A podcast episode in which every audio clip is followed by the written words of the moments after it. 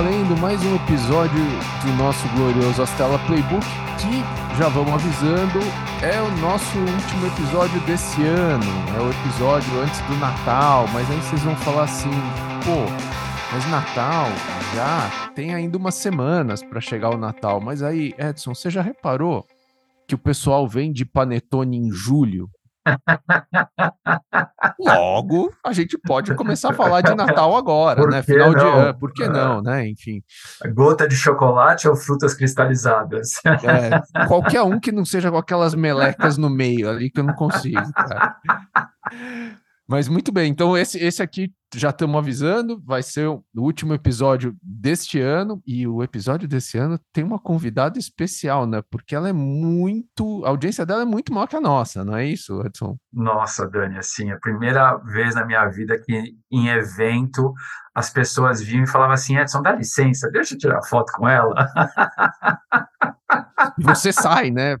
É tipo, sai, careca. Aí a dúvida, né? Ela é mais famosa, mais conhecida, ou eu sou feio, né? Tipo, what's going on, né? Muito bom, muito bom. Eu precisei de um final de semana terapêutico.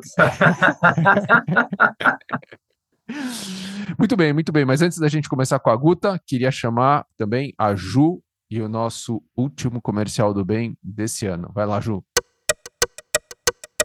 Oi, Dani! Hoje, no nosso último episódio da temporada de 2023, estamos pela primeira vez com dois convidados aqui no Comercial do Bem. O Thomas Jamires e o Luca Castellano são cofundadores da Rio Endowment e vieram contar um pouco sobre o projeto aqui pra gente. Pessoal, sejam muito bem-vindos. Muito obrigado, Ju. É um prazer estar aqui e vamos nessa.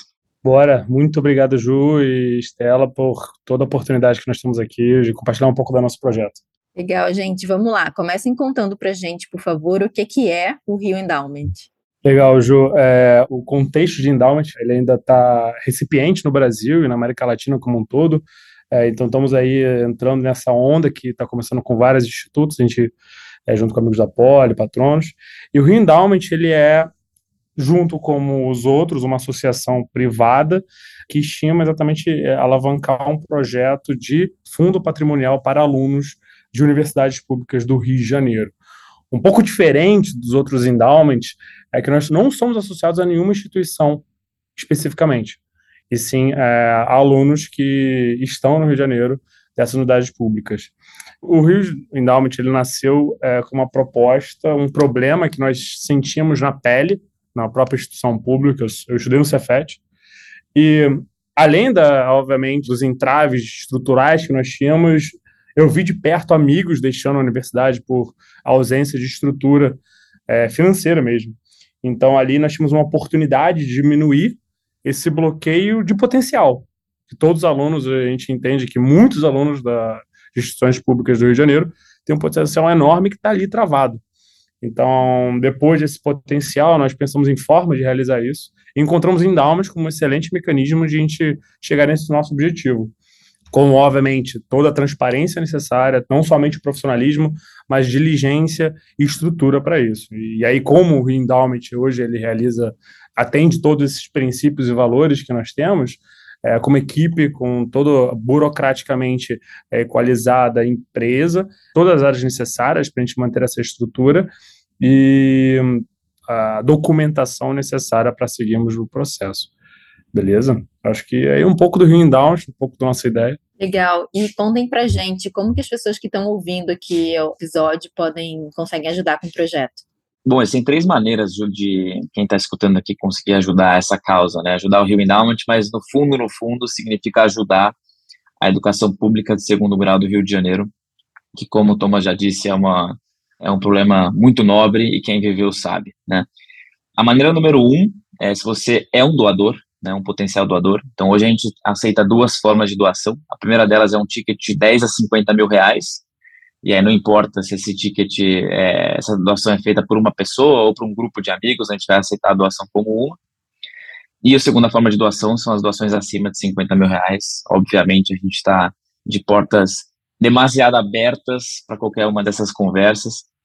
É, a segunda forma de ajudar o Rio Endowment é se você conhece algum potencial doador, se você conhece algum family office, se você conhece alguma pessoa relevante em cenário Rio de Janeiro, A gente entende que para resolver um problema relevante como esse, a gente precisa de gente muito apaixonada e muito comprometida com o problema, é, gente que já sentiu na pele, e a nossa aderência com esse tipo de pessoa é quase que 100%, né? Porque ela viveu aquilo que a gente viveu, ela sabe o que a gente está falando, ela entende o tamanho do problema. Então, essa é a segunda maneira de ajudar. E a terceira e a última é se você quiser ser um voluntário. Né? Lembrando que todas as pessoas que trabalham no Rio Endowment, as 15 pessoas, são todas 100% voluntárias. Eu, o Thomas, João, qualquer uma das outras 15 pessoas que estão trabalhando nessa causa, a gente trabalha de forma voluntária. Então, se você quiser é, ajudar o Rio Endowment também e não tem o dinheiro para doação ou as conexões, a gente te espera aqui de portas abertas como voluntário. Muito bom, pessoal. E para a gente fechar, então, quais são os canais de contato que as pessoas conseguem encontrar vocês? Perfeito. É, Instagram e LinkedIn, estamos como Rio Endowment. Eu recomendo checar para saber como escreve Rio Endowment antes, né? Endowment, uma palavra um pouco difícil. Mas estamos por ali. Ou luca.rioendowment.com pelo e-mail. Ou também Thomas. É, exatamente. É. Fica à vontade. E o nosso site. Nosso site, obviamente. www.rioendowment.com para vocês poderem ver tudo, pelo menos um pouco mais do que a gente faz, governança, que é um aspecto super importante, valores, missão e tudo que a gente tem de sonho grande aí de se tornar a maior referência de endowment no Brasil nos próximos cinco anos. Exatamente. Queremos mudar a visão, a filantropia educacional inteligente do Brasil, que tem um potencial absurdo para ser alcançado. E fique à vontade de entrar em contato e participar. Obrigado. Maravilha, pessoal. Super obrigada. Obrigada, Lucas. Obrigada, Thomas. E parabéns mais uma vez pela iniciativa. Obrigado a vocês. Obrigado, pessoal. Obrigada. Dani, agora é com você. Obrigado, Ju. Muito bem. Guta da Purple Matrix, famosíssima. Conta pra gente, quem é você? O que é que você tá fazendo aqui? Como é que você veio parar nesse podcast? Olá, olá! E aí, gente? Tudo bom? Muito obrigada pelo convite, muito feliz de estar aqui. Estou me sentindo no Inception, que eu acho que eu já devo ter ouvido todos os episódios, né? Então agora eu estou vendo vocês dois na dinâmica, estou me sentindo na audiência, sabe? Lembrei que eu vou ter que participar também. Vamos lá. É... Bom, eu sou né, fundadora e CEO da Purple Metrics, ou do Purple Metrics, a gente varia o gênero. Quem eu sou antes disso, eu não sei se eu vou de frente para trás ou de trás para frente, mas acho que eu vou começar do, do início. Eu sou, ó, eu acho que vale, sabe uma coisa que a gente fala pouco na vida empreendedora? A nossa educação. Então, eu sou filha de uma pedagoga, professora, super feminista, com um acadêmico. E tudo isso está no Purple, né? Eu acho que eu não seria CEO se minha mãe não tivesse, me tivesse educado de um jeito, eu e o meu irmão, que é meu co-founder, de um jeito super feminista. é, e aí sempre tive um gostinho pela matemática, me apaixonei pela criatividade, fui estudar marketing e aí segui uma carreira de branding, até que eu fundei uma empresa chamada Brand Gym, que faz branding para startups, como vocês bem sabem, porque né, há muito tempo a gente trabalha junto aí com empresas do portfólio, fazendo coisas juntos.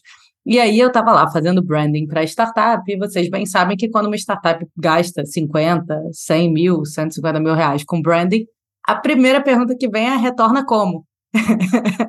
legal, legal o projeto, entendi. E aí eu perguntava, o que, que você quer? E aí eles falavam, ah, preciso reduzir o CAC, eu preciso diminuir churn, eu não sei quem é meu público, preciso achar product market fit. Os desafios iam sempre por aí. Eu falei, bom, eu falava, e eu comecei em performance, na verdade. Então eu tinha um background meio de métrica. E aí eu falava, bom, não sei, vamos, vamos usar branding então para fazer isso. E ia dando certo sucessivamente. Então, é, tem caso do CAC cair para um sexto do valor, tem caso de redução drástica de churn, tem uma empresa de viagens estava completamente vendida de viagem internacional, o dólar dobrou de preço. A gente conseguiu mudar toda a curva para pacote nacional usando branding. Então, eu via muito resultado e aí as pessoas começaram a me perguntar como é que mede branding. É, a piada era que eu abro a geladeira e alguém pergunta como é que mede branding. E aí eu falei, bom, não dá. Depois eu falei, deve dar, né? Não é possível. A gente mede tanta coisa, como é que a gente não consegue medir branding? E comecei a me aprofundar no assunto e vi que existe um monte de estudo acadêmico científico, um monte de comprovação científica, só não existe uma ferramenta. Aí eu falei, bom, não existe no Brasil, né? Deve ter. E aí fiquei, comecei a procurar e falei, gente, acho que não tem nada que de fato enderece e resolva o problema. E talvez porque, enfim, não sei porquê, mas tem uma questão de timing, né? Eu acho que o marketing ele foi muito para dados, engenharia, e agora ele está voltando para o meio, né? Para o meio de misturar o lado humano com dados. Então, e a mídia de performance está começando a saturar. Então, tem muito uma questão de timing, é realmente um problema de agora. Eu já queria, já pensava em sair de serviço para produto. E aí, conversando com meu irmão, que é desenvolvedor, decidimos fundar a Purple juntos. É, isso foi 2000 e, final de 20, ali foi na pandemia essa história. 21 a gente começou com essa jornada, até lançar o Purple mesmo, foi lá mais para o fim de 21. E aí eu vim parar aqui porque eu sou famosa, eu acho. Hoje eu virei LinkedIn Top Voice. Anúncio do dia. Aê, garoto, parabéns. Obrigada. Mas se eu puder pegar um pouquinho o academicismo do seu pai e tratar você e o teu irmão como um espécime empreendedores, é, a gente percebe que tem muita gente que vem do mundo de serviços e busca produtizar isso. Muita gente, né? É um perfil muito legal dentro desse fluxo todo de empreendedores brilhantes que o Brasil tem. Quais foram os desafios, assim, de, de pensar, de sair de um serviço e para o produto? Como que vocês produtizaram o serviço? Legal. A gente não exatamente produtizou, porque o que a gente entrega não é um projeto de branding, né? É uma ferramenta que mede por isso até que são empresas diferentes, não foi uma transformação da Brain no Purple. Tem uma frase da minha co-founder da Brain que ela um dia virou para mim e falou assim, cara, você já percebeu que a gente sempre vai vender de mais ou de menos? Óbvio. então tem esse problema em serviço, né, com a agência. É óbvio, né? Não dá. Então, assim, ou você está acumulado de projeto, ferrou, ou você precisa vender. Então, é uma loucura e isso é muito desgastante. E além disso, assim, cansa um pouco, porque é muito repetitivo. Você está sempre começando um projeto e terminando o um projeto em serviço, né? Então você sempre volta ao início, uma vez que termina o projeto, né? Com outra marca, em outro. Não é exatamente uma repetição, mas para um pouco de evoluir. Aí você começa a entrar ali numa evolução da eficiência operacional. É interessante, mas eu queria construir uma coisa um pouco mais escalável mesmo, assim, que, ou seja, vai evoluindo, né? E mais gente vai usando, mas dentro da empresa você está sempre pensando para frente. E eu queria um COGS zero. é, AWS, eu falava, é AWS só. Hoje tem AWS, OpenAI e CS, mas é só. só. E eu acho que tem uma coisa que 10% dos clientes da Branding eram de fora do Brasil. Então, tinha cliente do México, dos Estados Unidos, é, e, o marketing do Brasil é muito relevante para o mundo, né? A gente é uma potência. E a gente nunca propôs tech, e eu já estava em volta de tech. E eu achava que o Brasil precisa, assim, a gente tem um olhar de criatividade, de eficiência que o resto do mundo não tem. E a gente nunca tinha proposto tech. Então, assim, isso me incomodava. Eu acho que o ecossistema de tecnologia no Brasil também não estava pronto para isso. É, eu gosto da ideia de propor uma coisa nova, eu me apaixonei um pouco pelo problema também, de querer medir, é, e eu já queria achar uma coisa um pouco mais produto, então foi essa, essa tríade, assim. Mas foi isso que você me perguntou, não? Foi quais foram os desafios, né? Mas onde você rompeu, assim, né? Porque é o que o Edson falou, muita gente vem com esse perfil, ah, eu vou sair de serviço, quero construir um produto. Mas assim, você vendeu a Brandim, né? Então, hoje tem uma série de rompimentos para você chegar nisso, né? E a gente vê que as pessoas normalmente nem sempre conseguem abrir mão de determinadas coisas. Então, assim, para quem tem esse perfil, para quem tem esse desejo, que dica que você dá? Boa. Eu acho que a principal decisão foi de. Cara, a Brandim tinha 40 pessoas na época. Era 2020, o mercado de tech estava explodindo. A gente estava fazendo branding. Qualquer lista de qualquer sei lá, startups, tarará, você tinha 20% era cliente da Branding. E aí foi uma decisão de falar assim, cara, pode ser que a Brandim acabe. Então, eu acho que assim, essa coragem de você destruir um, uma empresa, não destruir, né? A Brandim não existe, mas era um risco. Eu acho que tem outra coisa também, que foi um ter pegado dinheiro no início do Purple. Então, no início, era uma holding e eram dois CNPJs, e times separados era basicamente eu e o back-office, os recursos compartilhados, e os anjos botaram dinheiro direto, né, assim, para o Purple. Tinha um compromisso com terceiros, então acho que isso ajudou um pouco. Mas na minha cabeça, a branding ia ser a camada de serviço do Purple, não ia separar no início. Essa era a tese original, porque senão já teria feito separado, né, desde o início. E eu acho que um erro meu foi não ter, de fato, saído e encerrado a Brand Gym em 2020, 2021, né? Eu podia ter pegado o dinheiro que estava no caixa, mas assim, na época eu não, eu não conseguia visualizar. E aí o que aconteceu foi que eu organizei tudo para ser empresas juntas, eu organizei uma reunião de board bonitinha, com quatro anjos, é, Pedrinho, Thiago e outros dois, que entendem de tech e de marketing, e fui lá, assim, toda, tipo, sabe, organizada. E aí, em cinco minutos, eles chegaram no consenso que não fazia o menor sentido ser Aí eu falei, cara, eles acreditam muito em mim, né? Assim, óbvio, eles me deram dinheiro no PPT. Se eles não conseguem visualizar, não existe ninguém, tipo, ninguém vai conseguir visualizar essa empresa junto. E aí eu lembro, e eu tava, eu subi para falar com eles, estava tendo um encontro de líderes da Brandim. E eu lembro de descer e falar que a gente ia separar a empresa e a galera não entenderam o que, que isso queria dizer, sabe? Eu acho que a gente vai ter que separar as empresas. E a galera, assim, continuou comendo o almoço, sabe? Ah, tá bom. Super comum essa reação, né? e aí eu falei, tá bom, vou sair da Brandim. E saí da Brandim, assim. Então, foi ousado e foi... Eu acho que foi muito importante ter, de fato, eram outros founders, né? Então, a co-founder da Brandim e o co-founder do Purple são pessoas diferentes. Tem investidores em um que não estão na outra. E eu acho que a noção de que, cara, o problema do Purple é muito maior que o problema da Branding. É uma certa coragem e um pouco de maluquice mesmo, porque eu podia ter, tipo, sai da empresa e pronto, sabe?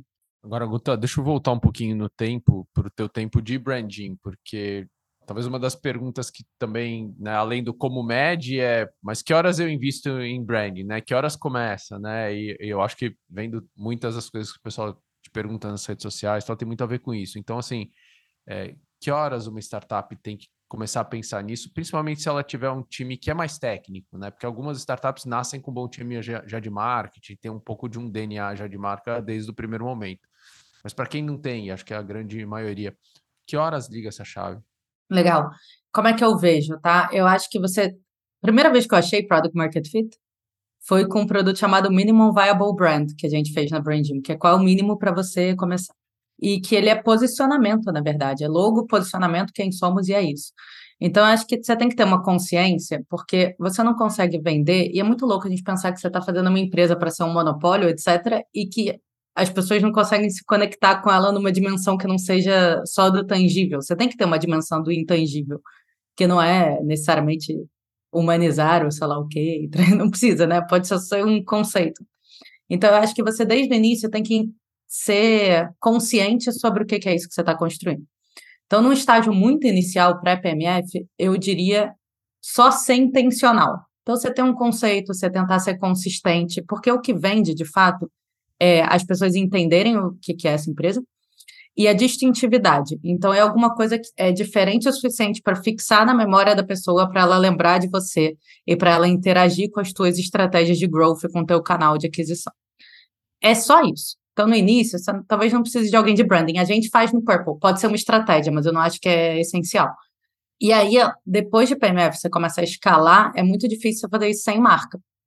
Porque aí você começa a ter um monte de gente fazendo um monte de esforços e botar dinheiro, sem saber o que, que esse troço significa. E quando você é inconsistente, você está jogando dinheiro fora.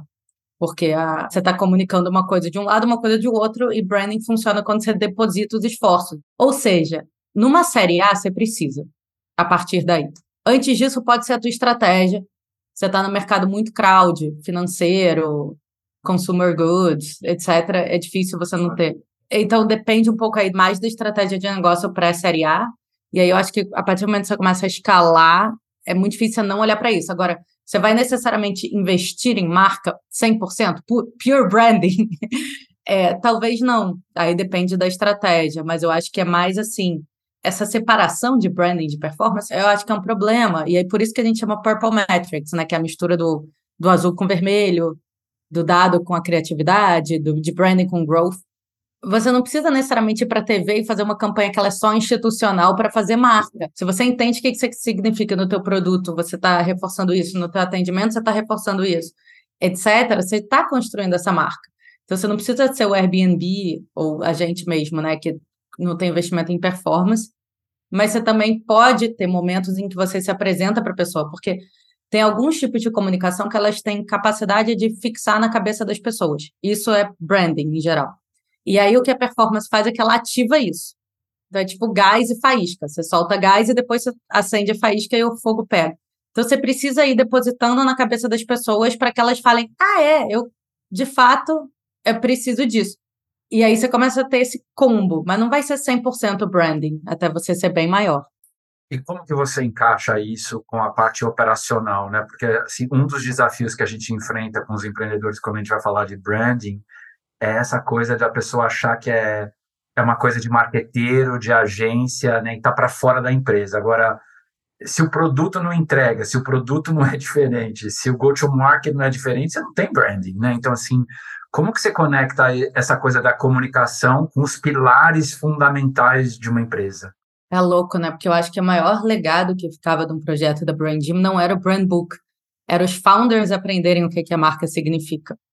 E quando eu vejo as marcas fortes, pega, vai, Zidog, pega Nubank, pegando assim essa galera que cresceu tech, é, Salve, é, você tem alguém no founding team segurando a rédea. Você tem alguém falando a gente significa isso. Porque você contrata gente boa numa startup. E aí essas pessoas são criativas ou proativas ou propositivas. Então elas vão propondo. E aí, de repente, elas propõem um negócio que é engraçadinho, um negócio que é emocional, um negócio que. E ele vai saindo do que, que aquela marca significa. Só que o consumidor, ele fica confuso, e o cliente, B2B, é a mesma coisa, tá? É, então, assim, tem alguém falando isso, não é a gente. E, cara, a gente no Purple, todo mundo entende de branding. Volta, eu erro. Eu escrevi outro dia um e-mail e a galera falou: Guta, você tá fora do tom de voz. Eu falei: Nossa, gente, eu tô muito fora do tom de voz, ainda bem que vocês perceberam. Então, essa consciência do que, que a marca representa, porque a gente sai dela e aí você tem que voltar para ela, sabe? Então, é muito difícil você ter isso sem um founder. E aí eu vi, por exemplo, no Sister, no evento lá na, no Vale do Silício agora, os founders falam muito do que, que é eles não falam a palavra branding necessariamente, mas eles falam o que, a empresa significa o tempo todo. Então, eu acho que é papel do founder olhar, e eu acho que a, a newsletter que eu estou escrevendo, eu e Yoko, junto com o Vitor, aqui da Estela, né? É, fala um pouco isso, cara. É, posicionamento é papel de founder, branding é papel de founder, porque o time ele vai e vem, ele propõe, ele sai. É, quem tem que segurar a rede, puxar a marca de volta e falar, gente, não é isso, é isso aqui. E assim, não precisa ter mil conceitos e agências, é uma ideia. A tua marca tem que ser sobre alguma uma coisa só. Você não é grande o suficiente para ter mais do que uma ideia. Então pega essa uma ideia, define qual ela é. Ela tem que ser relevante para o cliente, ela tem que ser diferente da concorrência e vai ser, porque para você fazer uma startup, você tem um ponto de vista diferente. Você tem que ter consciência disso e garantir. E aí eu acho que o que o founder tem que aprender, ou a founder, é olhar para a comunicação e falar, tá refletindo ou não tá refletindo isso que a gente é e quando não está refletindo, apontar. Então, acho que é isso. E, e, eu vejo, às vezes, os founders se perderem em o teste da palavra e da cor e etc. Só que isso, ele expira no momento que a comunicação passou. É o que o Chalfão fala muito, né? Da cocaína, vicia. Por quê? Acabou, ativação de venda, acabou, acabou, passou, vai a zero. Então, se você não tem nada que tem capacidade de ficar na memória da pessoa, vai expirar. Então você fica ali na, ah, teve mais clique, tá? Mas ficou o quê? Não ficou nada, aí você está gastando, não está investindo. Enfim, então é, é uma mentalidade que eu estou vendo os founders, os second time founders já têm muito mais evoluído, porque eles já viram antes, e os first time founders eu acho que estão começando a aprender. E como é que você linka isso, a marca da empresa com a marca do founder? E aí vamos, vamos pegar um pouquinho da tua fama, né? Então, você está fazendo isso ao quadrado é, para a empresa e começando com, com você como marca. É, da onde vem essa ideia, da onde vem esse posicionamento de marca pessoal, transbordando para a empresa como thought leadership, como topo de funil? Eu sempre produzi conteúdo, sempre mesmo, assim. Quando fiz intercâmbio para Itália, eu tinha um blog que eu escrevia do que eu estava aprendendo de história da arte e filosofia, sabe? Aí depois eu tive um canal no YouTube em inglês sobre o que fazia no Rio na época da Olimpíada e da Copa, que eu tirei do ar para vocês, para o povo não ficar atrás, eu não virar meme. é, eu sou ativa no LinkedIn há sei lá quanto tempo, e é um desafio de educar mercado que a gente tem, né? Qual que é o grande canal, né, do Purple. A gente ainda não tem como ter certeza, mas eu acho que são as pessoas e não só eu. E eu me vejo muito como um laboratório de será que a gente consegue replicar isso em massa. Então, se for só eu, eu acho que a gente falhou, porque alguma hora né, satura. Mas, por exemplo, o Yoko e o Eduardo já estão começando a ser convidados para as coisas, que, que é o resto do C-Level. E a gente já está começando a criar processos de amplificação. A gente já tem um posicionamento para cada um no Purple que quer ter é, presença. Não é obrigatório ser blogueiro para trabalhar no Purple. Mas eu acho que foi sem querer, assim, o que aconteceu foi que eu, quer dizer, a gente sabia que tinha um esforço de educação e a gente sempre construiu comunidade e sempre teve uma conversa muito aberta com as pessoas de marketing porque o Purple surgiu atrás do problema, e não assim, ah, tem tanto, tem esse modelo de negócio, tem esse ticket. Não foi tanto essa lógica, foi, cara, a gente tem que medir esse troço, e conversando com as pessoas. E aí isso leva a aulas, podcast, etc. Agora, o TikTok foi meio sem querer, porque o que eu percebi nessa de estar muito próxima do público, do nosso público-alvo, né, é que eles estavam de bobeira no TikTok. Porque o profissional de marketing, ele tem que estar por dentro das novas tendências e etc. Só que eles estavam meio chateados lá. E eu via isso. Falava, cara, você tem que estar no TikTok. E era muita conversa assim, ah, você está no TikTok, preguiça do TikTok. Falei, gente, não é possível que não tenha um conteúdo que pega essas pessoas pelo lado profissional. Porque eles estavam abrindo o TikTok na hora de trabalho e não tinha conteúdo profissional. Aí eu fiz e viralizou o, sei lá, terceiro vídeo. Então foi meio sem querer. E eu, o time aqui foi contra o marketing. Não, mais um canal, a gente não tem braço, tarará.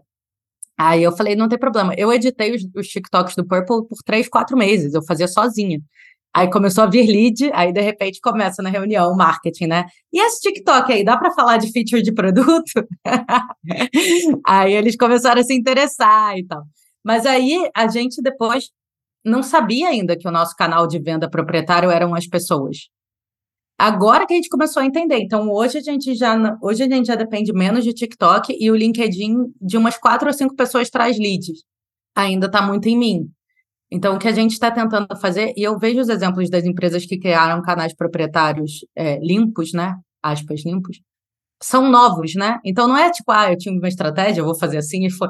A gente foi indo e as coisas foram acontecendo, e agora a gente está tentando criar processos, porque a minha pira é assim: se um dia eu contratar 10 pessoas, eu, em quanto tempo consigo transformar eles em influenciadores para que eles tragam leads em outra praça, sabe? Então, assim, a minha cabeça já está nesse lugar. Mas, claro, o que a galera tá vendo é o TikTok, o Top Voice, o palco. Então, eu me vejo como um laboratório.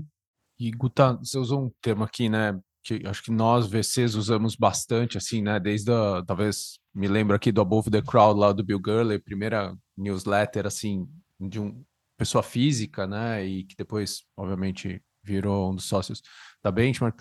Mas, assim, o, VC ele usa muito, né? Dessa coisa do personal brand que se confunde com company brand e, e usa isso para topo de funil nosso, né? Super comum. Como é que você enxerga essa intersecção, né? Eu vejo em vários outros elementos de tech, até em consumo, tal, gente tentando fazer isso, mas ao mesmo tempo tem todas as questões, né, de compliance das empresas, né, a opinião pessoal, não é pessoal. Então, assim, co como é que você lida com isso? Então, eu acho que tem nuances, né? No VC, você compra os sócios, você, o founder, né? Um pouco da cultura e do portfólio, mas no fim do dia, ah, eu quero ser sócio, quero esse cara no meu board ou não.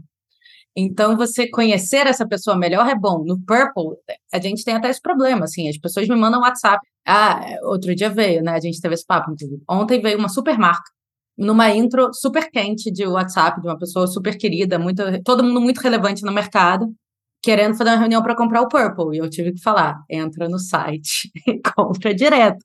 Né? Então as pessoas elas querem falar comigo. O ACO Eu vou fazer super... o agora. Peraí, eu preciso, eu preciso de uma pausa, eu preciso de uma torcida agora.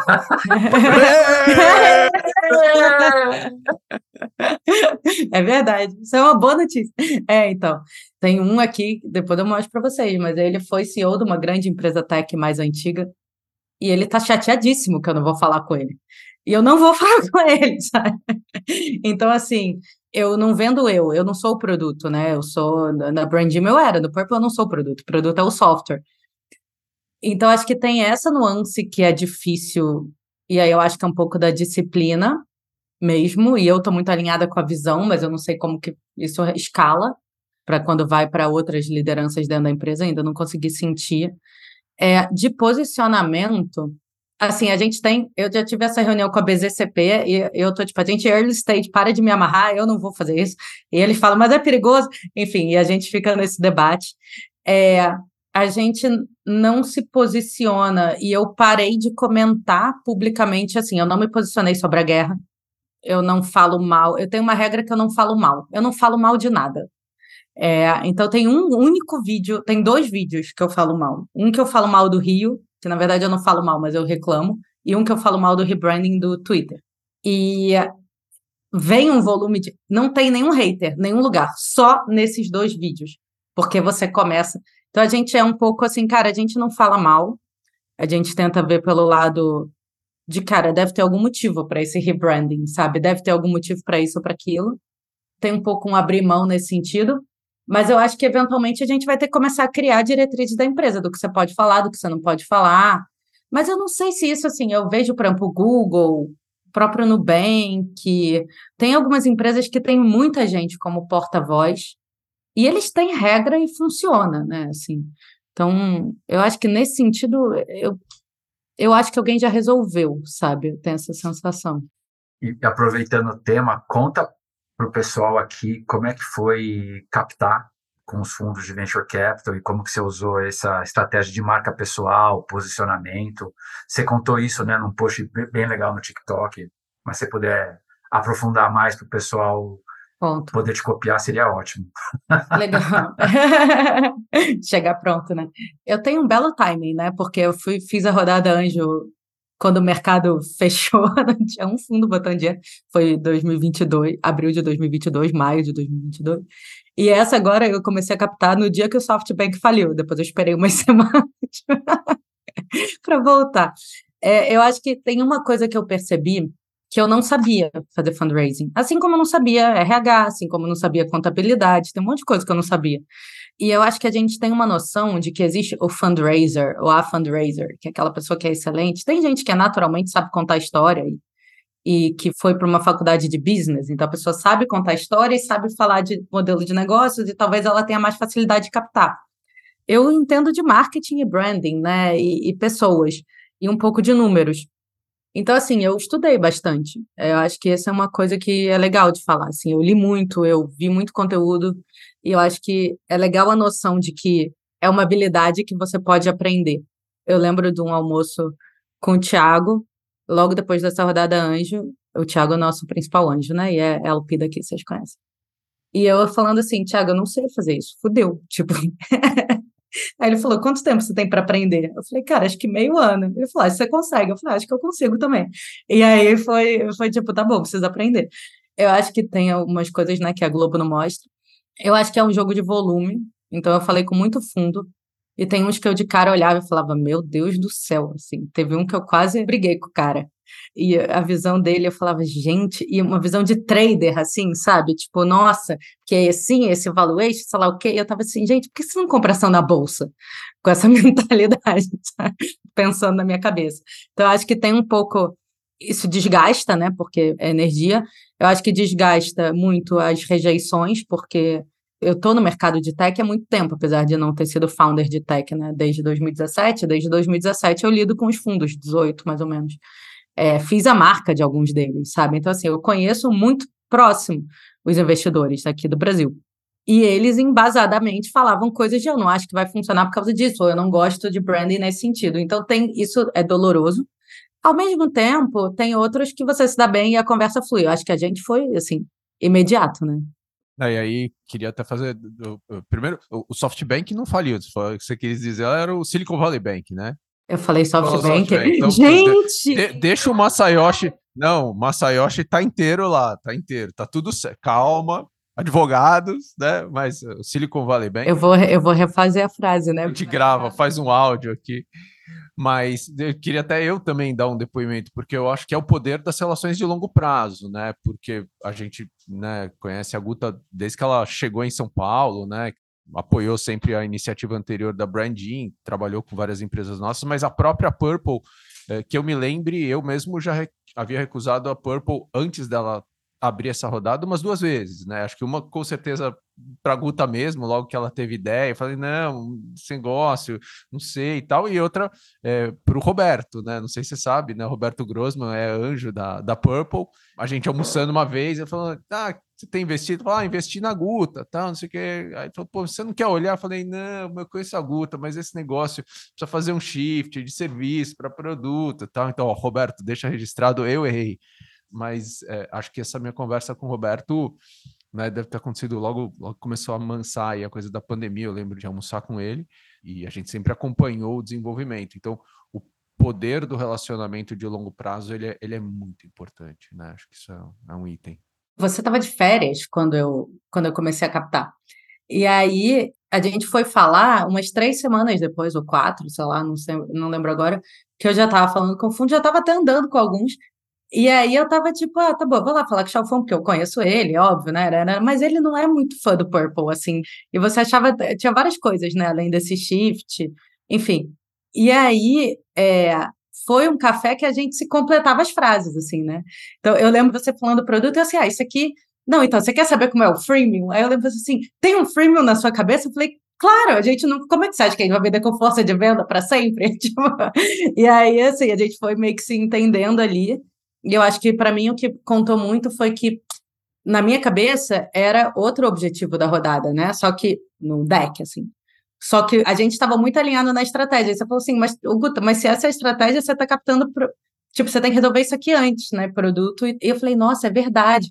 E eu comecei a mexer no business plan para bater com isso. E aí eu acho que nesse momento meio que se definiu o que ia ser a Estela, porque comecei a virar tudo para tipo para seguir o que a gente estava conversando e mudar as coisas. Então é, e aí comecei a entrar muito mais nessa profundidade e aí a gente foi seguindo né? Então acho que tem uma coisa também que tem algum investidor e quando eu vejo eu falo assim gente é tão óbvio porque vocês são nerds que nem a gente. Vocês também têm essa estratégia de thought leadership e muito que eu e é muito louco porque a gente conversando e muito do meu jeito de gerir foi influenciado pela Estela porque eu aprendi muito de startups com o conteúdo e com as conversas e com a convivência com vocês. Então, a gente cresce no Purple com uma relativa calma, não calma de growth mês a mês, mas calma no sentido de, cara, eu não vou investir em performance até o processo de venda tá redondo. Porque para que, que eu vou trazer é, gente? de novo aqui. É, mas, é, mas tem umas coisas que a gente concorda, sabe? Então, assim, essas coisas foram clicando, né? E aí, e, obviamente, o Alfon entende publicidade, marketing e de números. Então, quando as coisas todas se alinharam, foi tão óbvio, sabe? Eu acho que é um jogo de números porque existe um fundo que é óbvio para toda empresa, sabe? E aí, só que você tem que falar com o suficiente até chegar nisso, sabe? Eu acho. Bom, bem legal. Ping-pong? Bora lá. Vai, Guta, que você tá lendo? Vocês sabem que leitura é meu hobby, né? Então eu leio muita coisa. E de forma estruturada. É, eu acabei de reler o How Brands Grow. Eu vou falar só porque eu acho que é um nome que as pessoas precisam saber, porque é o principal livro de ciência em marketing. Ele traz todos os dados e métricas, estudos de 50 anos, consolidados de todos os mercados no mundo todo. E agora eu tô lendo O Som do Rugido da Onça, porque eu leio em temas, né? E agora eu tô lendo Mulheres Contemporâneas. É, e esse é de uma brasileira que ganhou Jabuti ano passado, sobre o rapto de uma menina indígena. Não relacionado a trabalho, mas dei uma dica de trabalho já. Quem te influenciou? Ai, gente, essa, essa é muito difícil, porque é tanta gente, né? Mas eu vou com a resposta do, do padrão, né? Meus pais. Deveria ser, além dos seus pais, quem te influenciou essa pergunta, né? Porque. Manda um beijo, um abraço para eles. Qual que é o nome deles? Isso, um beijo. Meu pai é Alfredo, minha mãe é Patrícia. eu acho que, cara, eu acho que minha avó também, porque ela é. Ela e minha mãe, assim, já romperam muitas barreiras. Eu sou a terceira geração de feministas, né? Então, eu acho que isso. Feminista no sentido de mulheres, né, que não são um objeto e que lideram a sua própria vida, etc. Né? Então, minha avó, primeira química do Brasil a ser pesquisadora. Agora eu não lembro a primeira coisa que ela fez, mas ela foi super relevante. Minha mãe também, super militante das causas de direitos humanos, etc. Então, essa, esses exemplos de mulheres em posições de liderança é, me influenciaram muito. Um ritual do teu cotidiano? Eu tenho alguns, e eu acho que eu vejo o meu cotidiano como um stack de rituais, que nem produto, sabe? É, e você tem que ir somando como se fossem várias features. de alimentação, exercício, sono, leitura, e, a, e eles vão se somando, e eu só funciono quando todos eles estão encaixados. Mas eu acho que o mais importante para mim não é exatamente um ritual, mas eu sou uma pessoa muito social, eu preciso encontrar outras pessoas. Então eu garanto que eu não passo tipo uma semana e um fim de semana sem encontrar amigos ou família, que eu moro em São Paulo agora, né? Minha família não está aqui, mas eu preciso encontrar gente sem ser a trabalho. Ferramenta de trabalho? Acho que o Slack, né? Assim, era o Keynote né, nas minhas origens, mas eu acho que hoje a comunicação assíncrona de uma empresa remota, Slack, com Notion integrado. E Guta, aquela frase, aquele aprendizado, aquele mantra que você deve estar repetindo toda hora, passando para frente, qual é? Ai, gente, essa é difícil. Eu falei que essa era a única que eu não tinha pensado, né? Então, vamos de improviso. Mas agora que você falou, sabe o que me ocorreu? Que o que mais eu tenho repetido hoje é o seguinte: além de quais são os dois objetivos para a empresa inteira aprender, eu estou repetindo para eles assim: gente, a gente não ganhou dinheiro, a gente ganhou fluxo de caixa. Então, vocês param de querer gastar o dinheiro. É o seguinte: alguém quer encostar nesse dinheiro, vocês precisam me convencer em quanto tempo ele volta para o caixa maior. Investimento não é ah, eu peguei, agora vamos gastar mais. Não, você quer fazer um evento maior? Me convence de que você vai pegar dinheiro, vai tirar ele do caixa e ele vai voltar daqui a quanto tempo com quantos clientes. Então, acho que essa mentalidade bootstrap para o time, que eu acho que tem uma vantagem de ter nascido em bootstrap, é o que eu mais tenho repetido ultimamente. Aê! eu vim, eu vim para ganhar pontos nesse podcast. Muito bem, muito bem. A gente vai botar um pin nesse episódio. Bom, gente, queria te agradecer, Guta, por estar aqui com a gente, estar gravando com a gente, né? Teu tempo super precioso. É, também queria aproveitar todo mundo que, que nos acompanhou nessa, nesse nosso retorno, né, nessa nova temporada. A gente realmente voltou aí é, a pedidos e assim foi um prazer enorme, né, fazer essa nova temporada. A gente dá uma paradinha agora de final de ano, né? Tem bastante trabalho aqui para resolver, né? Não é fácil final de ano para nenhum VC, acho que para nenhuma empresa, né? E a gente retoma a partir do começo do ano que vem. Então, putz, queria deixar uma mensagem aqui, né? De, de, de muita paz, né? Acho que o mundo está precisando, saúde e um ano incrível para todo mundo que acompanha a gente. Edson, manda a tua aí. É isso aí, Dani, fazendo coro. Acho que não foi um ano fácil, para ninguém no mundo, com tudo que a gente viveu em, em todas as esferas, mas é, acho que a gente sai desse ano otimista com, com esses talentos como a Guta, né, que estão ajudando a mudar o Brasil e a criar esse Brazilian Storm, né, que eu acho que vai ter um impacto significativo na nossa próxima década. Então, um obrigado aqui a todos os empreendedores que vieram falar com a gente esse ano, todos os empreendedores que estão com a gente, graças a vocês, o mundo e o Brasil vai ser muito diferente. Aê! Aê! Boa! É, então, gente, obrigada. Gente, vocês já deram like no podcast? Já botaram para seguir? Não. Porque depois eles falam que querem mais episódio, mas não dá follow. Não dá, é grátis. não compartilha com um amigo. Absurdo. A gente espera. Dá dois segundos para você abrir aí que você está dirigindo abrir da, da seguir. Para, para inteira agora, para inteira agora. e segue a gente. Obrigado e até a próxima.